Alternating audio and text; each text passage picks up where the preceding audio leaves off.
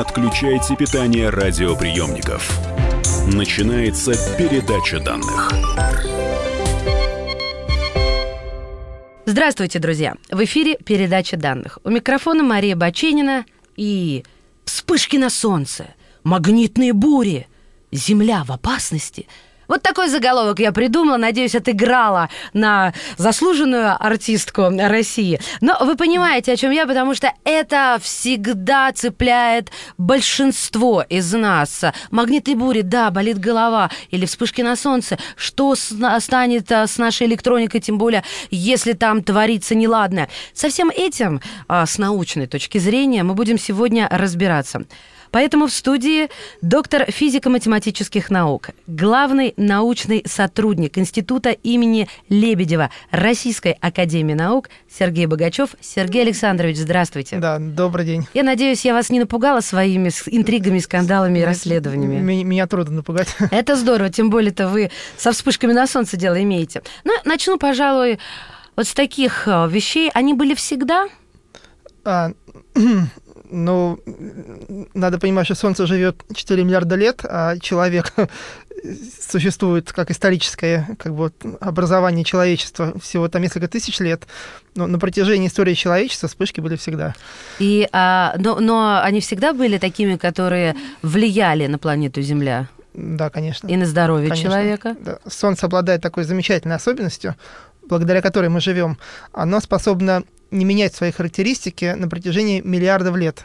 И, собственно, это и позволяет развиваться вот в жизни, э, которая завершилась вот образованием нас и наших слушателей. Хорошо, теперь по-серьезки. Вы комментировали недавние вспышки, вы очень многим средствам массовой информации дали свои комментарии, выступали э, и сказали буквально следующее, цитирую, это одно из самых загадочных событий, которое Солнце когда-либо произвело э, за историю наблюдений с Земли. Я буду с вами говорить и про вспышки, и что это, и так далее, и наблюдение Земли. Почему загадочное? Если вы только что сказали, они были всегда. Вы знаете, я на самом деле не мог сказать слово загадочное. А, то есть это, это не, журналисты? Не, некорректная цитата. Хулиганы. Возможно, сказал одно из самых крупных в истории наблюдений, и это будет корректно, действительно. То есть в этот раз, а, мы говорим об осени а, календарной, в этот раз вы просто наблюдали пристально, внимательно, или э, что вы имели в виду? Знаете, дело в том, что хотя Солнце, оно производит ну, вспышки, скажем, постоянно, но возможности человечества по изучению, по наблюдению их, они, безусловно, растут. Поэтому, конечно, есть ощущение, что вот их больше становится, они крупнее и так далее. Но во многом это объясняется тем, что просто наши возможности по их наблюдению, регистрации, они от года в год увеличиваются. Угу. Мы способны их как бы видеть больше, видеть чаще. Ну и, конечно, в каком-то смысле вот это создает, в числе прочего, такой информационный фон. Ну вот представители э, физического института имени Лебедева, они сказали еще о том, что э, мощность магнитной бури этой осенью оказалась в 10 раз больше, чем предсказывалось. Это тоже неправда, которую выдумали журналисты. Почему вы смеетесь?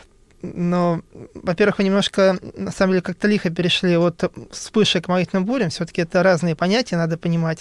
Они причинно-следственно связаны, но, конечно, это совсем разные явления если мы переходим к магнитным бурям уже от вспышек, так вот лихо. Я хотела, э, вы знаете, я, конечно же, не специалист, поэтому я решила сначала, объяснюсь, угу. оттолкнуться от информационных поводов. Угу. А, и на мой взгляд, как я уверена, на взгляд ну, большинства обывателей, то есть не специалистов, угу. есть вспышка, а, как следствие магнитная буря. Угу. Ну, то есть вы призываете вот а, совместно не говорить, а все-таки разделять эти вещи. Я призываю разделять. Хорошо, вещи. мы послушаем специалиста, потому угу. что а, это не не ради угу.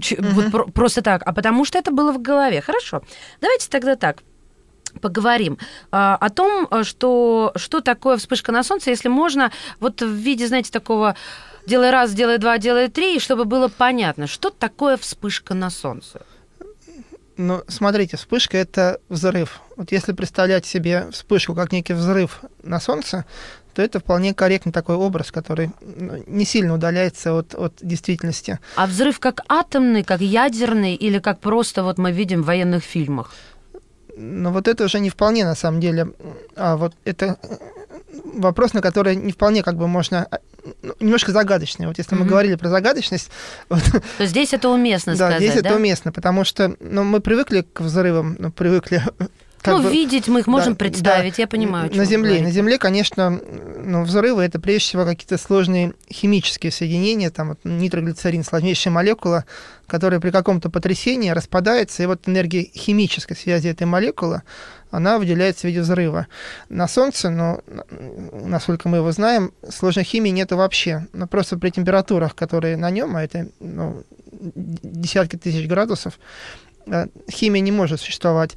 Там есть только электроны и протоны. И в этом смысле, конечно, понять, что там может взорваться, вот при таком как бы исходном состоянии не очень просто. Вот по современным представлениям взрываются там электрические поля. Как ни странно, вот, вот вспышка это хотя и взрыв, но взрыв не химической, а не атомной, а электрической природы. Ох, как интересно. Сергей Александрович, подождите, вы говорите электрические поля. Мы сейчас с вами находимся среди компьютеров. Мы в электромагнитном поле, я правильно? Да, конечно же. Да. А это то, то же самое, что там взрывается? Или немножко другое? Ну, чтобы приблизить нашему пониманию. Хорошо. Физика очень сложно ее представить. Помогите нам. Да, я понимаю. Вот смотрите, если вы ищете образы на Земле, то вот самый близкий образ, доступный из, из обычной жизни, вы приходите в темную комнату, включаете выключатель, и вдруг лампочка взрывается, вместо да. загореться. Знакомая ситуация Конечно. всем. Вот в некотором смысле вы сейчас промоделировали вспышку на Солнце. Выпустили некий ток в проводах, который неожиданно разорвался, и вот энергию выделил виде взрыва. Как вот. интересно, слушайте. Понятно, спасибо. Я, знаете, я лирические отступления сделаю. Я всегда аплодирую стоя, а, особенно тем людям, которые способны мне, в частности, объяснить какие-то физические процессы. Потому что для меня это в моей жизни это какие-то счастливые случайности, редкость. Вот именно с физикой. Такое у меня сложное отношение, которое я стараюсь выстроить всю свою жизнь. Вспышка на Солнце произошла. Через какое время реакция на Земле? А, надо понимать, что вспышка это комплексное явление. Я сейчас говорю как физик, может быть, немножко непонятно. Мы будем требовать объяснений, да. когда будем не понимать. Да. Оно производит целый комплекс явлений. Это очень энергичные частицы. Ну, во многом вспышка подобна атомному взрыву. Так. Как мы представляем взрыв? Это жесткие излучения, это цветовые потоки, это какие-то тяжелые ионы, угу. которые летят и так далее. Вот вот это очень похоже по реакциям. Не по природе, но по реакциям. И дальше разные компоненты, как во время атомного взрыва. Там первый приход радиации, потом первым свет, потом радиация, потом с какими-то запасами ударная волна. Также и события на Солнце, они приходят к Земле с разной скоростью. Первым приходит свет, конечно, со скоростью света. Вот радиация, радиационный фон, вот, который космическом пространстве, влияет на космические корабли, он приходит через 8 минут после вспышки, то есть практически мгновенно. За сутки доходят тяжелые частицы, которые вызывают полярное сияние вот, и вызывают изменения. Которые и, вот, соответственно, переливаются, да, да. поэтому полярное сияние? Переливаются. Эти частицы тяжелые, вы их, их можно потрогать, что ли? Их э, нельзя потрогать. Скорее всего, большинство из них, они пробивают ваше тело насквозь. То есть они имеют такие скорости, сотни километров в секунду, что, безусловно, это как некие пули. А вы имеете в виду тяжелые, потому что если их взвесить, по сравнению с чем они будут тяжелые? По сравнению с электронами. Электрон, да, чтобы мы да. масштабы понимали. Да. Я для слушателей напомню, угу. мы сегодня говорим о Солнце, о вспышках, о последствиях, то есть о магнитных бурях, а, о том, что кто в опасности. А, и вы должны понимать, что э, у нас в студии физик – когда я задаю вопрос, эм, Сергей Александрович улыбается. Я, я очень хорошо понимаю вашу реакцию, потому что, наверное, вопросы для вас, человека, который занимается столь сложными материями, звучат ну, более чем наивно. Но вы уж э, пойдите нам навстречу, потому что, понимаете, интересно это очень. Mm-hmm. А почему интересно? Потому что воздействие-то оказывает на нас непосредственное, правда mm-hmm. ведь? Поэтому взвалили на себя такую обязанность. Ну вот, получается, э, вот и приходится вам расхлебывать. Хорошо. Я хочу еще Э, спросить вот про что. А, вы говорили чуть, чуть выше, что э, влияние, э, взрыв на Солнце и магнитные бури — это взаимосвязанные вещи. Угу. То есть сначала взрыв на Солнце, а потом случается то, что мы называем магнитной бурей. Я верно выстроила последовательность? Да, абсолютно верно. Хорошо. Ну, тогда для слушателей вот такую интригу мы подвесим. Мы будем объяснять, как и что мы называем а, магнитной бурей, а, и, собственно, что с ней делать, на что она влияет, и как с этим бороться, и вообще имеет угу. ли это смысл. Буквально через несколько минут. Доктор физико-математических наук, главный научный сотрудник Института имени Лебедева Российской Академии Наук Сергей Богачев. Не отключайте питание радиоприемников. Идет передача данных.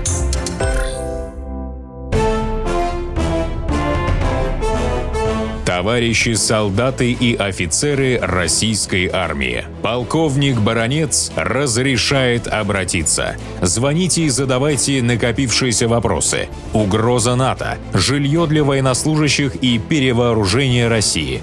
Обо всем этом Виктор Баранец знает лучше других. Программу «Военный ревю» слушайте по будням с 5 вечера по московскому времени.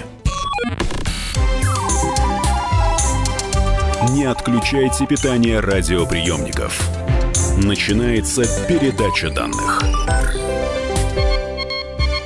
Вспышки на солнце уже, в принципе, обсудили, но уверенно будем к ним возвращаться. Сейчас очередным номером нашей программы «Магнитные бури» говорим с доктором физико-математических наук, главным научным сотрудником Физического института имени Лебедева Российской академии наук Сергеем Богачевым. Сергей Александрович, мы анонсировали с вами разговор уже о магнитных бурях. Угу. Расскажите, пожалуйста, тогда, что это такое и как это связано со взрывом на Солнце. Вот взрыв на Солнце, вы уже объяснили. Угу. Так или иначе, что это такое. Дальше, что происходит, тоже мы поняли. Угу. Через 8 минут приходят уже последние, так сказать, э, вещи с Солнца, Солнца. Ну, я имею в виду, сначала у нас свет со скоростью света, угу. потом и так, так далее, так далее до э, тяжелых частиц. Угу. А вот магнитная буря, что, как мне ее понять, представить?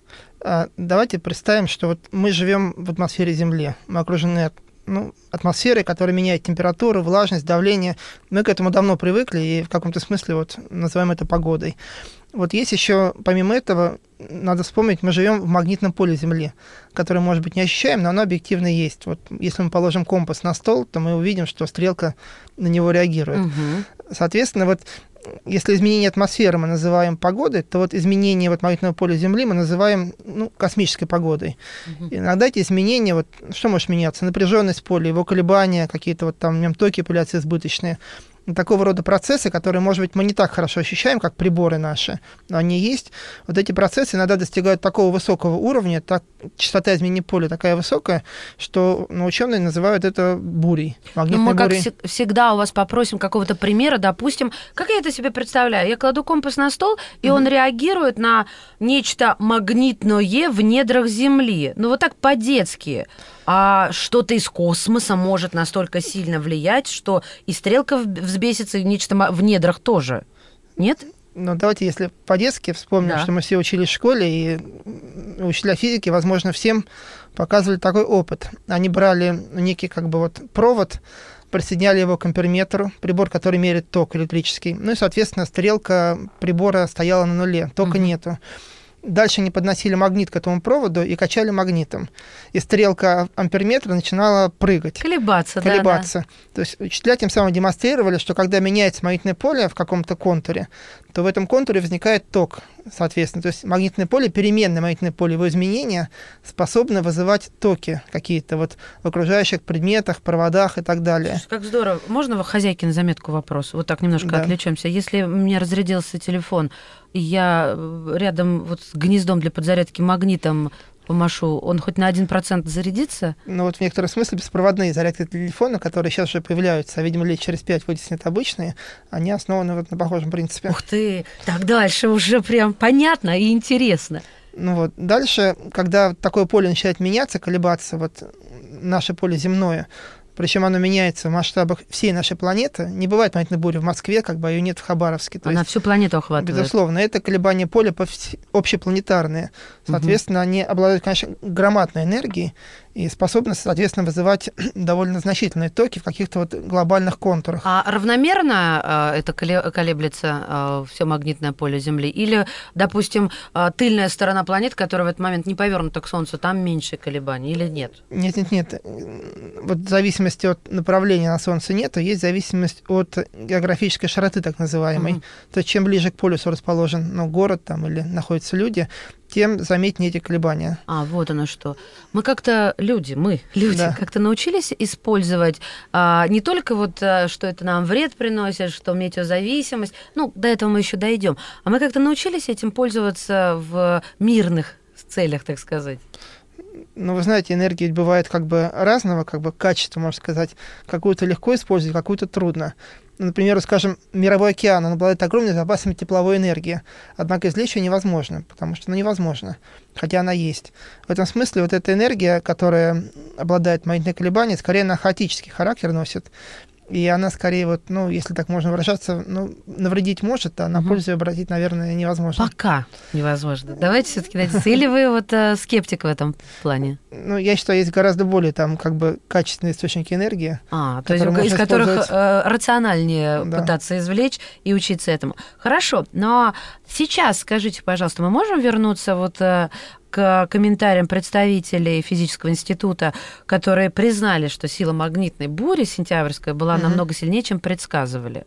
Что значит предсказать силу магнитной бури? И э, зачем, если так или иначе, э, в принципе, она, она есть и точка? есть такая наука, она только-только формируется, называется космическая погода. То есть это попытки вот, ну как вот в обычной земной жизни, там уже более 150 лет существует гидрометеорология, и, которая достигла на самом деле очень хорошего уровня. А, есть желание ученых создать такую же вот как бы качественную науку в области космической погоды, научиться предсказывать бури, вспышки на Солнце mm-hmm. и ну, понятно, естественное желание человека. А наука это, в отличие от метеорологии, конечно, существенно моложе и, наверное, пока только формируется, угу. поэтому предсказания пока не очень точные. вот. Но, тем не менее, вот сами факты магнитных бурь наука предсказывает довольно хорошо. То есть, если ученые говорят, ну, серьезные ученые, они там, какая-то желтая пресса, что завтра будет магнитная буря, скорее всего, я склонен советовать доверять этим сообщениям. Однако по уровню бури все еще, к сожалению, промахиваются довольно сильно современные модели. Поэтому, да, вот конкретно эта буря, она была существенно сильнее, раз в 10, чем та, которая ожидалась. Хорошо. А влияние магнитных бурь. Все-таки до этого мы дошли, иначе невозможно. Многие люди часто ссылаются на магнитные бури при различных обстоятельствах. Однако далеко не все знают, в чем именно заключается суть эффекта а, магнитной бури на наш организм. А, я понимаю, что вы не медик, но тем не менее вы это можете объяснить, описать э, так или иначе? Ну, мне кажется, как раз физику это описать проще, потому что, к сожалению, правда, очень много ну, не шарлатанов, но людей не очень грамотных, которые просто абстрактно говорят, что буря влияет на все, спасайтесь люди. Конечно, это неграмотно, поскольку буря, повторюсь, это вполне физический процесс. Это колебание магнитного поля Земли. И, и спастись от него невозможно, если ты на этой планете находишься, ну, верно? Спастись от него можно, но если вы, скажем, спуститесь в бункер, обшитый металлическими листами, ну, я думаю, это того не стоит. А у кого есть этот бункер? Правильно. Ни у кого из нас, уважаемые слушатели. Я хотела узнать, какой эффект оказывает на нас а, магнитная буря как раз, повторюсь ученому, на этот вопрос проще ответить, потому что магнитная буря — это вполне физическое явление, которое стоит в колебании магнитного поля Земли. А, соответственно, ну, наука, физика, она вполне четко отвечает на вопрос, что такие колебания могут сделать. Колебания эти, они прежде всего вызывают избыточные токи в проводах. Так. Вот поэтому, в частности, вот когда говорят, что выходит из строя техника и так далее, надо понимать, что телефон мобильный, скажем, который лежит на столе, и не включен там в систему проводов, в систему электроснабжения, он, безусловно, как бы находится в безопасности. Однако, если какой-то компьютер включен в сеть, и в этой сети электрической, в сети проводов, возникают избыточные токи, то, соответственно, действуют на компьютер. Вот. А то есть правильно ли сделать вывод, что мощные, ну, достаточно угу. мощные магнитные бури, они усиливают ток в проводах, и из-за этого техника, которая подключена к этим проводам, может получить э, слишком большую дозу этого тока и выйти из строя, правильно? Да, теоретически. А э, в нас самих же тоже ток есть? Вот теперь, да, теперь перейдем к человеку как раз. У человека есть два контура, которые можно условно как бы назвать токопроводящими. Это центральная нервная система, которая основана на, на, на проведении токов. И это кровеносная система, где есть ионы крови, заряженные, заряженные ионы. Соответственно, вот воздействие боли возможно только на эти две системы в человеке. Это на нервную систему и на кровеносную систему. Угу. Вот дальше есть некая вилка, она состоит в том, что можно сказать, что как бы вот эти системы, конечно, очень как бы ну, малого масштаба, и избыточные токи в них очень слабые во время бурь. С другой стороны, можно ответить, сказать, что человек система очень тонко организована и, конечно, реагирует на очень слабые факторы. Поэтому есть люди, которые вот в целом говорят, что не чувствуют такого рода влияния. Есть люди, которые не ощущают, ну, как с обычной погодой. А, а вы сами верите или считаете это мифом э, зависимость людей от магнитных бурь? То, что дополнительные токи, э, как бы изменяется течение плазмы крови и изменяется токи в нервной системе, безусловно, я как физик верю. Это но, страшно даже подумать. как, изменяется течение плазмы. Но как физик я еще раз скажу, это настолько слабые эффекты, настолько слабые, что, конечно, вот почувствовать их можно только если какой-то организм уже ослаблен, соответственно, то есть как бы вот угу. на уровне ослабленного организма, наверное, такого рода слабые изменения могут быть почувствованы. Человеку здоровому, я думаю, не стоит беспокоиться по этому поводу о силе магнитных бурь и э, о их влиянии на других э, живых и неживых существ мы продолжим в следующей части передачи данных. Доктор физико-математических наук, главный научный сотрудник Физического института имени Лебедева Российской академии наук Сергей Богачев в студии «Комсомольской правды». Не отключайте питание радиоприемников. Идет передача данных. Товарищ адвокат! Адвокат! Спокойно, спокойно. Народного адвоката Леонида Альшанского хватит на всех. Юридические консультации в прямом эфире. Слушайте и звоните по субботам с 16 часов по московскому времени.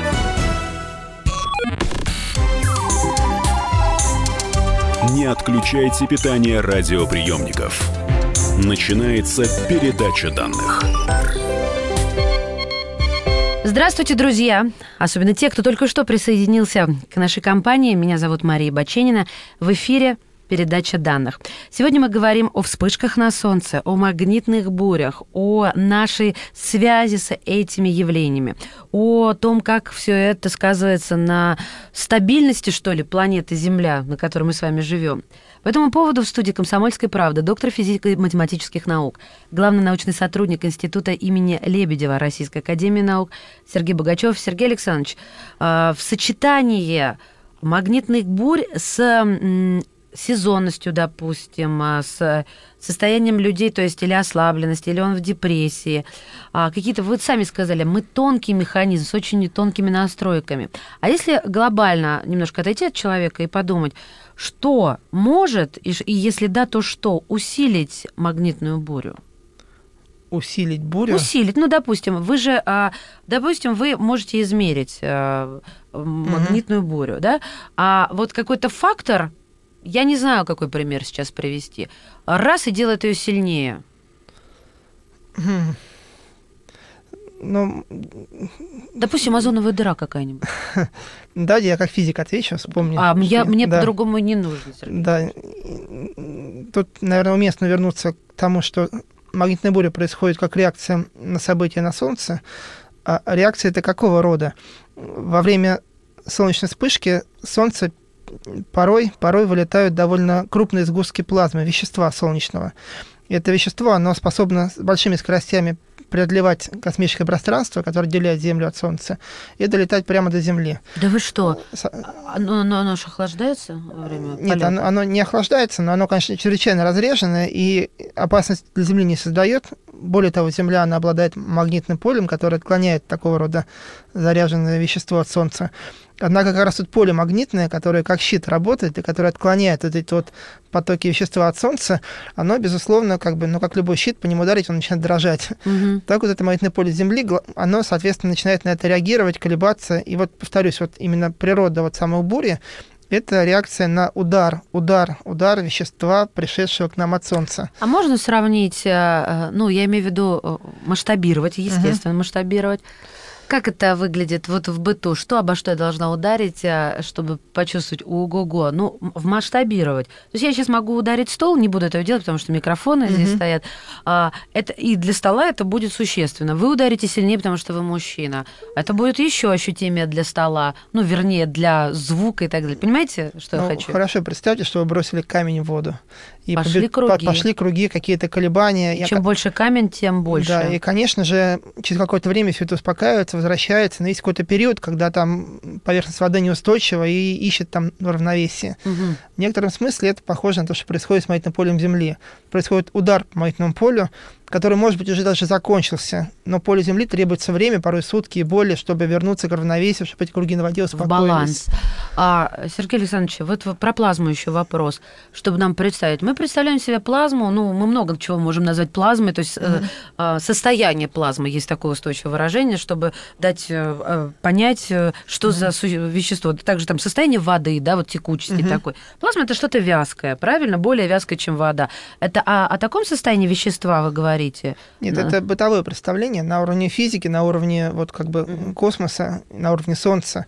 Все звезды состоят из плазмы. Вообще говоря, вот все, что мы видим, вот наше Солнце, это плазменный объект. Плазма это газ. Газ, только газ, который из-за высокой температуры, там абсолютно все частицы, молекулы и атомы, все полностью разрушены и превращаются в отдельные положительно заряженные ядра и, соответственно, отрицательно заряженные электроны.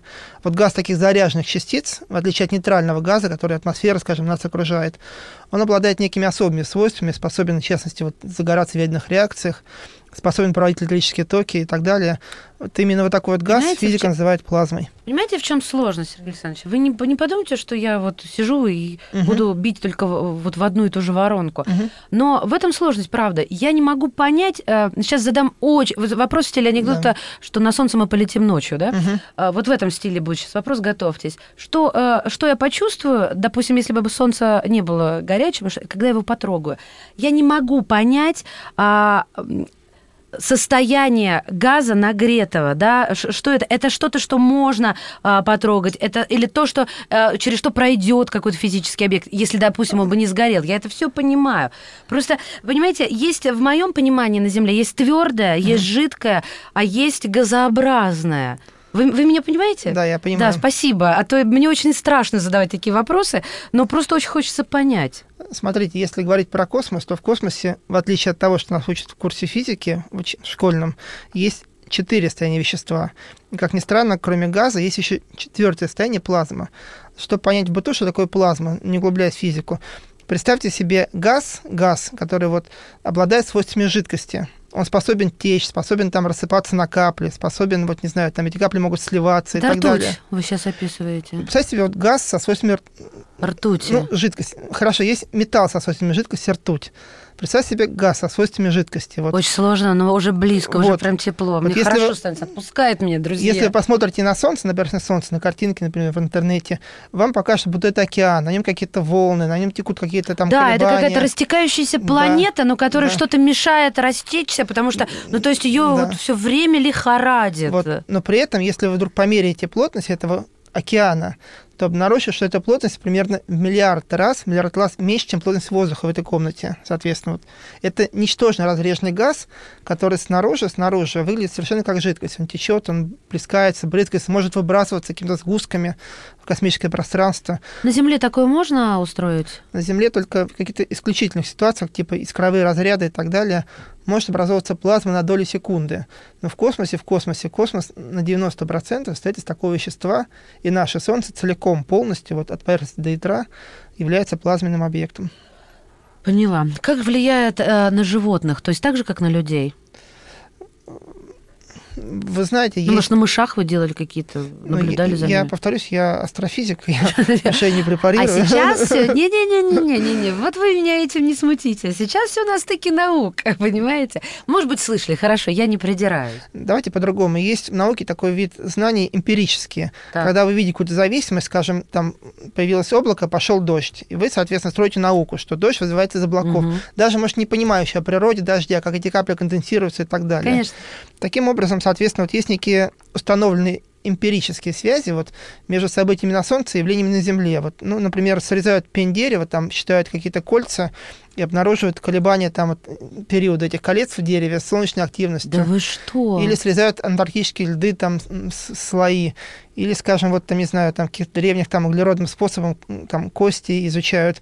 Во всем, во всем, во всем этом наблюдают некие проявления активности солнечной. То есть в нас тоже, получается, где-то а, в организме, наверное, все-таки в, в твердых материях отложились вот эти сильные вспышки? Ну, есть такая вот книга Чижевского, нашего соотечественника, называется «Земля в объятиях солнца».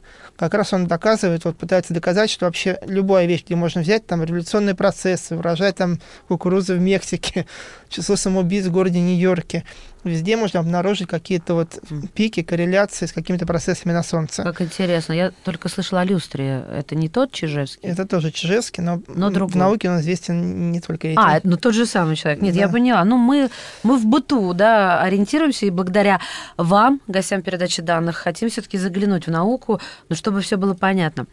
Хорошо, какая вспышка и, как следствие, магнитная буря, какой силой она должна обладать, чтобы вывести из строя спутниковую связь, электрические сети, стать причиной, ну, вот одним словом, а, огромных экономических потерь? И были ли такие примеры в истории? Надо понимать, что возможности по наблюдению вспышек, они очень недолго существуют у нас, к сожалению.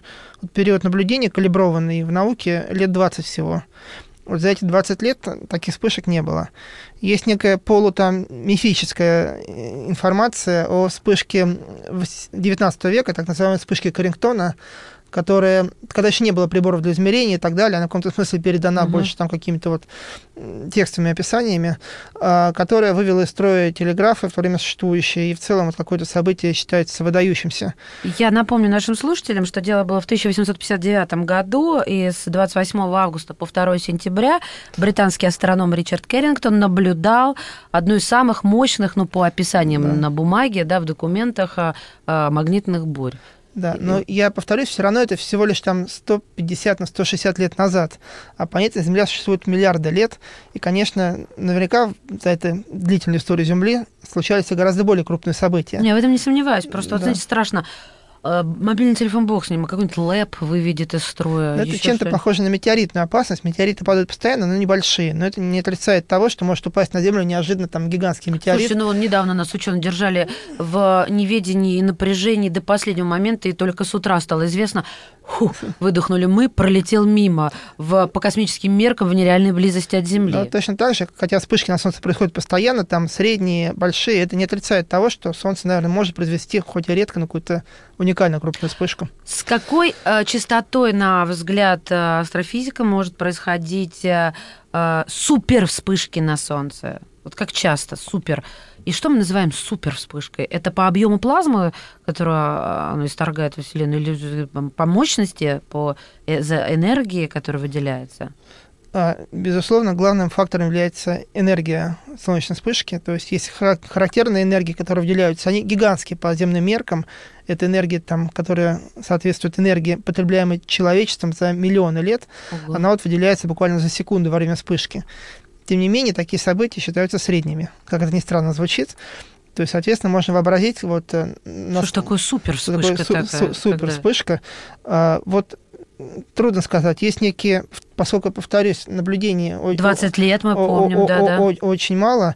Вытаскивают данные углеродным анализом за там, ну, пару тысяч лет, но все равно это очень мало, конечно. Это не тот срок, Да, да? тем не менее, в истории вот есть как наука, климатология, которая говорит о том, что периодически климат Земли там способен сильно меняться, там Мгм. возникают какие-то ледниковые периоды или, наоборот, там потепление. И одна из там вот, ну, привлекательных теорий это то, что вот какие-то события на Солнце довольно крупные, там, они способны вот таким вот образом вызвать, ну, не знаю, ядерную зиму, условно говоря, на Земле, там, Ого. или Вот. наоборот, период потепления. И это не шутки, друзья мои. Нет, нет, нет, это не шутки. а, И, понимаете, предлагаю здесь, я еще не, не спешу заканчивать, но вот если мы здесь соберемся, Сергей Александрович, ну, лет через 20, давайте так, пофантазируем. Вы мне намного больше рассказываете или снова будете говорить, только 40 лет наблюдают? Вот как вы считаете? Ну, как в истории есть понятие археология, есть археология в науке, поэтому, конечно, вот есть способы устанавливать события за пределами наблюдаемого периода, какие-то исторические. Если, скажем, нам удастся проследить вспышки такими археологическими способами, скажем, на миллион лет назад, а- Изобретете вы что-то? да, возможно, такое? лет через 20 мы такое сможем, конечно, мы существенно больше не будем знать. А, не спешите отключаться. Это передача данных. Мы продолжим через несколько мгновений. Физик Сергей Богачев в студии «Комсомольской правды». Не отключайте питание радиоприемников. Идет передача данных. Мигранты и коренные жители. Исконно русское и пришлое. Культурные конфликты и столкновения менталитетов. Пресловутый НАЦ-вопрос встает между нами все чаще и острее. Ставим его ребром на радио «Комсомольская правда». Программу «Национальный вопрос» слушайте каждую пятницу после 7 вечера по московскому времени.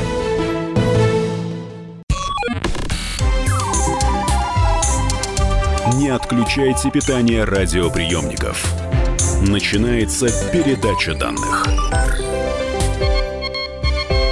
В эфире передача данных у микрофона Мария Баченина. В студии доктор физико-математических наук, главный научный сотрудник Физического института имени Лебедева Российской академии наук Сергей Богачев. Сергей Александрович, еще раз здравствуйте, добро пожаловать.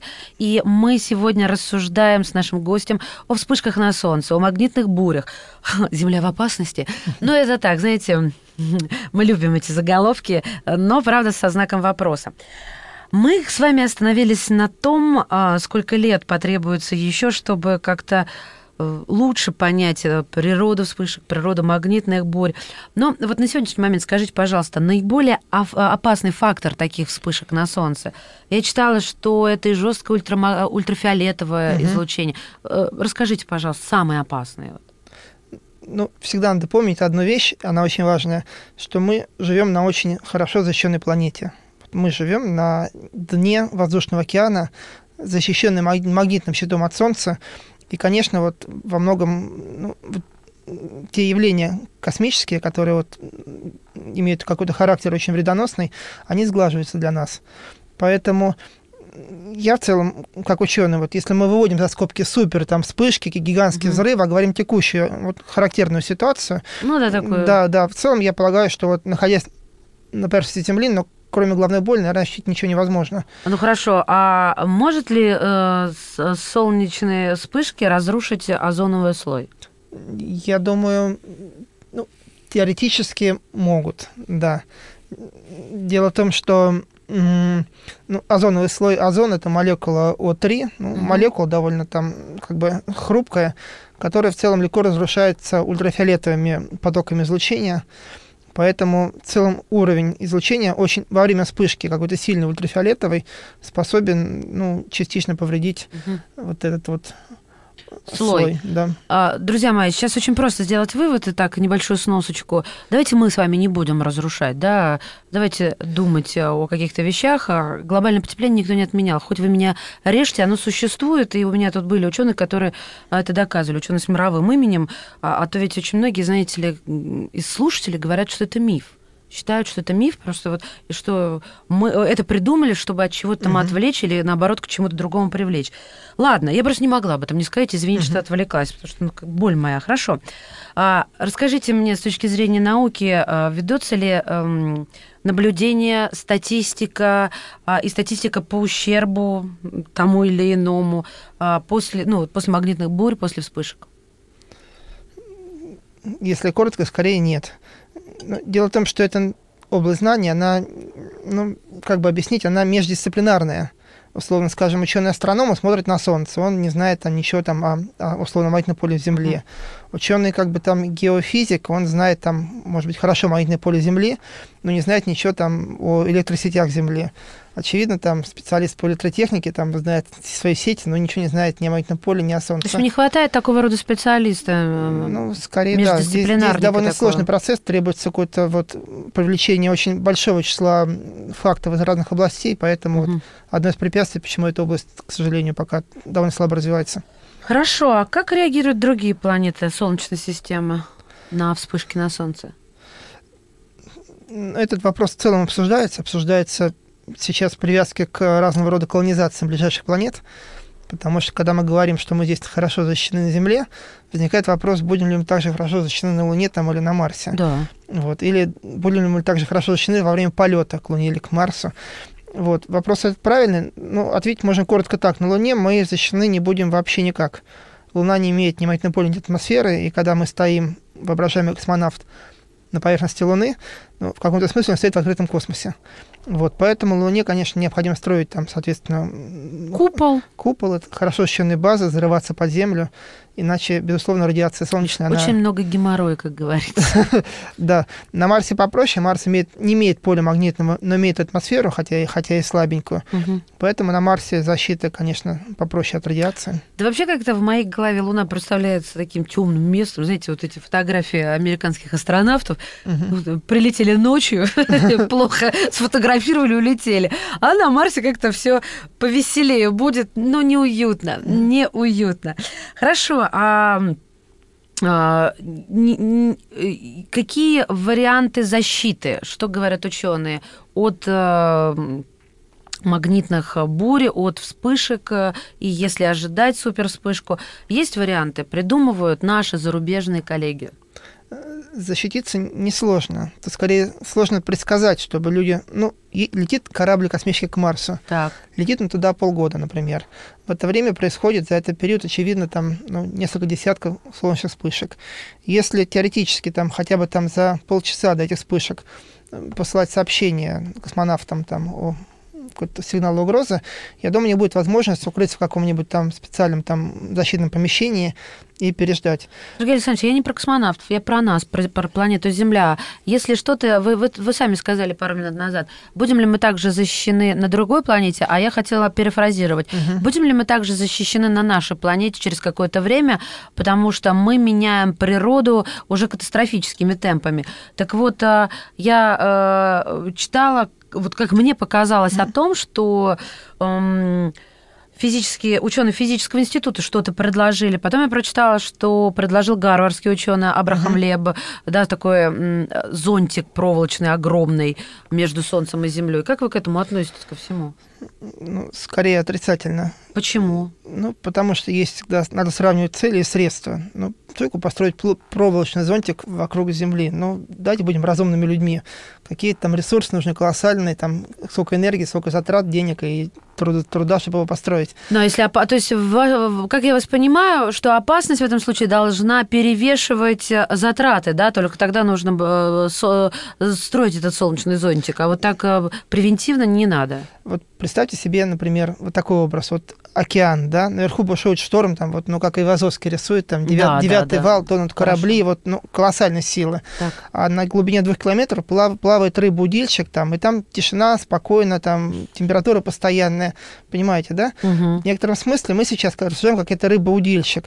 Да, безусловно, буря – это колоссальной силы процесс, но вот мы все-таки здесь защищены настолько как бы хорошо. Вот я уверяю всех слушателей, что попытки строить еще какие-то дополнительные зонтики там из проволоки, они в каком-то смысле экономически неоправданны, я считаю. Вот.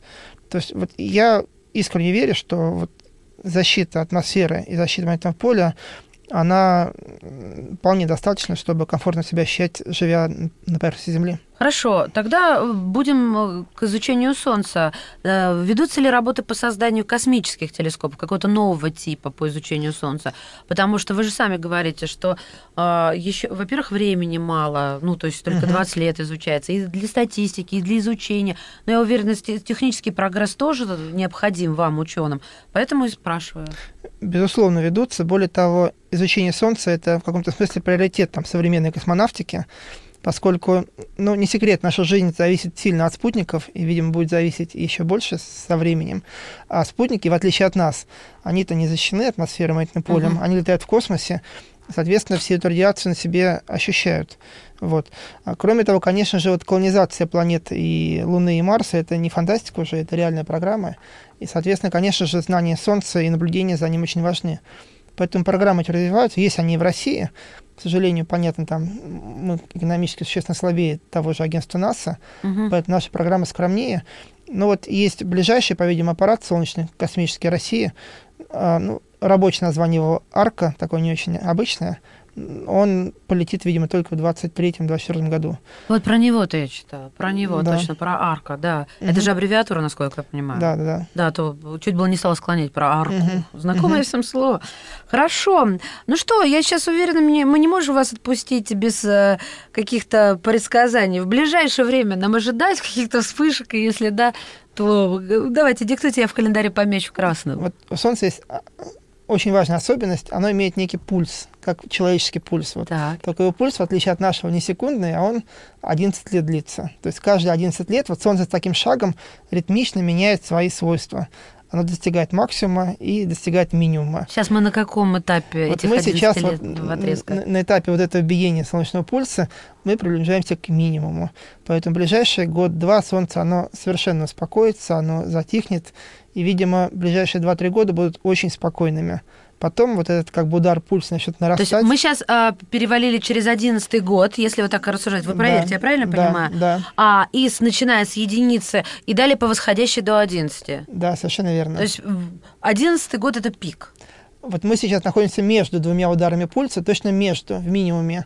Соответственно, вот, в- то есть находимся в пяти годах от предыдущего максимума и за пять лет до следующего максимума.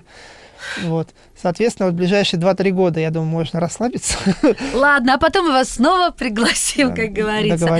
Спасибо вам большое. Друзья мои, я думаю, сегодня мы с вами познали так или иначе, ну, ровно настолько, насколько нам необходимо, что такое вспышки на Солнце, магнитные бури и стоит ли их бояться. Спасибо, говорим, доктору физико-математических наук, главному научному сотруднику Физического института имени Лебедева Российской академии наук Сергею Богачеву. Сергей Александрович, спасибо. Спасибо вам за приглашение. Передача данных успешно завершена. Не отключайте питание радиоприемника. Скоро начнется другая передача. Каждый вторник с 10 утра по московскому времени в программе «Главное вовремя» садово-огородные советы в прямом эфире.